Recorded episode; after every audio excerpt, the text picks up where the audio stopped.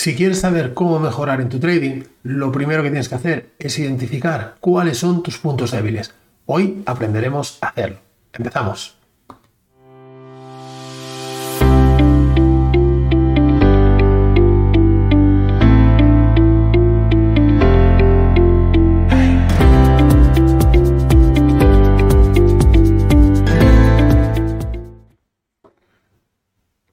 ¿Cómo estáis? Bienvenidos una semana más al podcast de Psicología y Trading. Vamos a hablar hoy de un tema bastante interesante como son los puntos débiles que tenemos todos y cada uno de nosotros en nuestro trading y cómo tenemos que, digamos, trabajar para poderlos identificar en primer lugar y luego solucionarlos, ¿de acuerdo?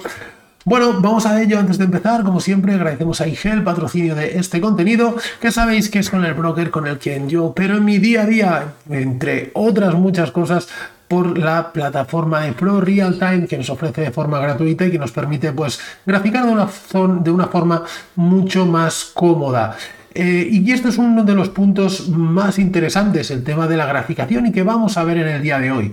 Así que bueno, simplemente eh, para todos aquellos que queráis probar podéis descargar una cuenta demo, os dejo por aquí los enlaces, ¿vale? Y echáis un vistazo a ver qué os parece. Dicho esto, también vamos a entrar ya en materia con lo que, con lo que estamos, eh, con el podcast de hoy. Y el primer tema, como decíamos, es el de la graficación. Y es que me encuentro muchos alumnos que a lo mejor no han tomado una operación o han tomado una operación que no es correcta, que estábamos chocando contra una zona, pero no la tenían identificada esa zona. Me dicen, bueno, claro, Fernando, es que si, si yo hubiera mm, visto que esa zona estaba ahí, obviamente no hubiera tomado esa posición. Perfecto. Eso quiere decir que los conceptos los tenemos bien interiorizados, pero a lo mejor, a lo mejor, no estamos dedicando el tiempo suficiente o el esfuerzo suficiente para preparar el gráfico correctamente.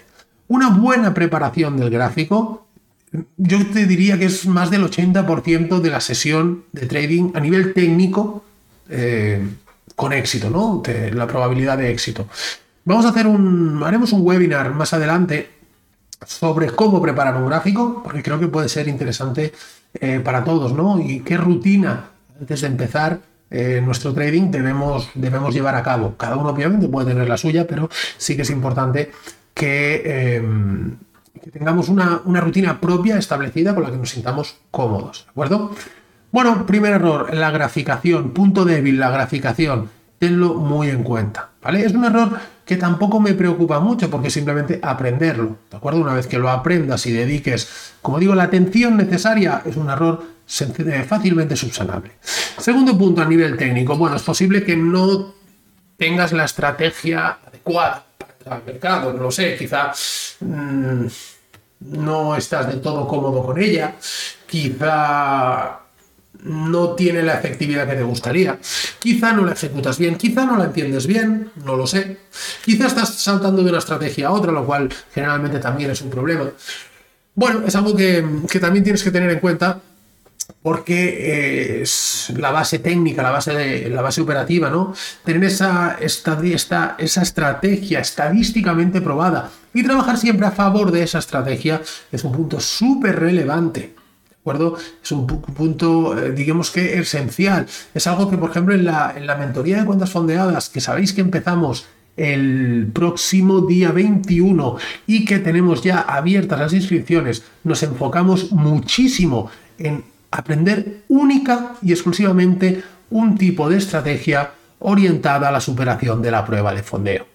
¿De acuerdo? Aquí no hay inventos, aquí no hay entradas contextuales, aquí no hay stops grandes, aquí vamos a buscar movimientos cortos, movimientos rápidos y movimientos de alta probabilidad y vamos a buscar unos rendimientos muy altos, que eso es uno de los secretos de cuentas fondeadas, pero bueno, como digo, eso lo veremos en la mentoría. Recordad que si, si tenéis más info me podéis escribir por WhatsApp a través de la web psicologiaytrading.es y os dejaré por aquí el enlace también y podéis entrar, podéis enviarme WhatsApp, agendamos una llamada, os explico lo que necesitéis, ¿de acuerdo? Pero ese es el punto número dos cómo tener eh, bien diseñada una estrategia, ya sea para tu cuenta normal, para tu cuenta fondeada, para lo que necesites, ¿de acuerdo? Punto número 3, el miedo. puede ser un punto débil, esa inseguridad que te provoca entrar al mercado. Muy relacionado con el punto 2. ¿Por qué? Porque generalmente ese miedo viene derivado de una falta de confianza en ti mismo, en tu estrategia, esas dudas. Eso quiere decir que no lo tienes todo todavía bien asentado y por lo tanto, quizá debemos dar un poquito más de caña a nivel técnico y poco a poco que ese miedo se vaya eliminando. Incluso podemos pasarnos una temporada demo mientras estamos aprendiendo, testeando esa nueva estrategia que estamos aprendiendo. Y una vez que funcione, entonces nos vamos al real. Pero una vez que nos vayamos al real, ya no hay miedos que valgan porque está funcionando la estrategia eh, con la que habíamos trabajado. Así que en ese sentido, el miedo no es una excusa. Además, ¿miedo a qué? ¿Miedo a perder? Bueno, si haces trading ya sabes que tienes que perder. ¿Miedo a entrar al mercado? Bueno, si tu stop, eh, si tú respetas el riesgo y demás, no tienes por qué tener miedo. En el peor de los casos vas a asumir un stop que ya estabas dispuesto a perder. Miedo al fracaso, miedo al error, ahí hay un problema. Y ahí hay un problema, incluso creo que es interesante dedicarle un podcast entero a esto, ¿no? Al miedo al error, que ya me lo voy a apuntar para hacerlo de cara a la semana que viene. Revisa tu estrategia, eh, confía en tu estadística y no tengas miedo a entrar al mercado, porque si te salta un stop, no pasa absolutamente nada. ¿vale? Otro punto puede ser eh, la sobreoperativa. La sobreoperativa que también puede venir relacionado con el punto número 2 a nivel técnico, ¿no? Porque, o quizá incluso también con el, con, con, el punto de aceptación de pérdida. La sobreoperativa eh, suele pasar cuando nos queremos, eh, cuando no queremos aceptar una pérdida. Entonces hacemos una operación tras otra intentando que una operación compense la, pérdida de la anterior, ¿no? Ahí entramos en un espiral, en un bucle que, que, hace que no se trabaje muy bien y que generalmente solo te va a llevar a quemar tu cuenta. Para solucionar el tema de operativa, yo te diría que te marques un límite de operaciones. Y puede parecer lo más sencillo del mundo. Es decir, en un plan de trading yo apunto y digo dos operaciones al día, perfecto. Qué sencillo, ¿no? Y qué complicado es, todos lo sabéis, respetar vuestro plan y decir, no, no voy a hacer más que esas dos operaciones al día y luego haces tres, porque siempre encontrarás una excusa en tu cabeza para hacer la tercera. No, es que la primera, bueno, es que le cerran break-even, es que no sé qué. No, ¿vale? Es el punto más sencillo de decir, de entender, de implementar, de decir una operación, dos operaciones, las que vuestro plan decida, y quizás será el más difícil de ejecutar, ¿no? Por todo lo que tenéis detrás entonces, el tema sobreoperativo, eh, bueno, requiere de un esfuerzo, requiere mucho trabajo y requiere de mucho compromiso por vuestra parte. Yo siempre digo que es muy importante el respeto a vosotros mismos. Y ya por último también eh, la ansiedad quizás un punto débil, la impaciencia, la precipitación a entrar al mercado. Y eso es porque quizás no tienes aún el conocimiento de mercado suficiente. Una entrada precipitada, una entrada con ansiedad, esa impaciencia, es porque crees que el mercado no te va a dar más oportunidades. Tienes que entrar ya. Muchas veces me dices, no, mira, es que eh, parecía, me dicen mis, alumnos, parecía que iba a romper una zona. Les digo, ya. ¿La roto? No. ¿Y qué ha pasado? No, que se me fue a stop.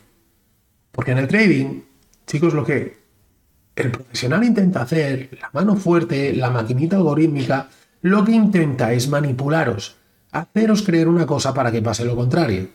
Entonces, vamos a esperar que los movimientos se confirmen, que esté bien estructurado el precio, que haga su rotura de la zona, que nos la reteste, luego nos metemos para adentro. Si tenemos tiempo más que suficiente y si se escapa la entrada, no pasa nada. En toda la sesión van a haber más. Y si hoy no se opera, tampoco pasa nada. Mañana van a haber más oportunidades.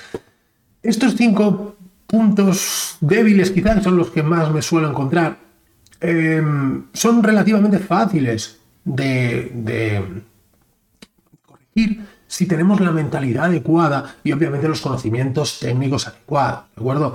No es una cosa también, os digo, que vaya a cambiar de un día para otro, no vais a escuchar este podcast y decir, vale, ya estoy, no. Pero es importante que tengáis un trabajo detrás, un, un plan de trabajo para mejorar todos estos puntos. Chicos, nada más, me alegro mucho de estar aquí como siempre, cualquier duda os leo en los comentarios y eh, si necesitáis más info sobre lo que sea, ya sabéis dónde encontrarme, psicologiaytrading.es. Un fuerte abrazo y nos vemos la semana que viene. Chao.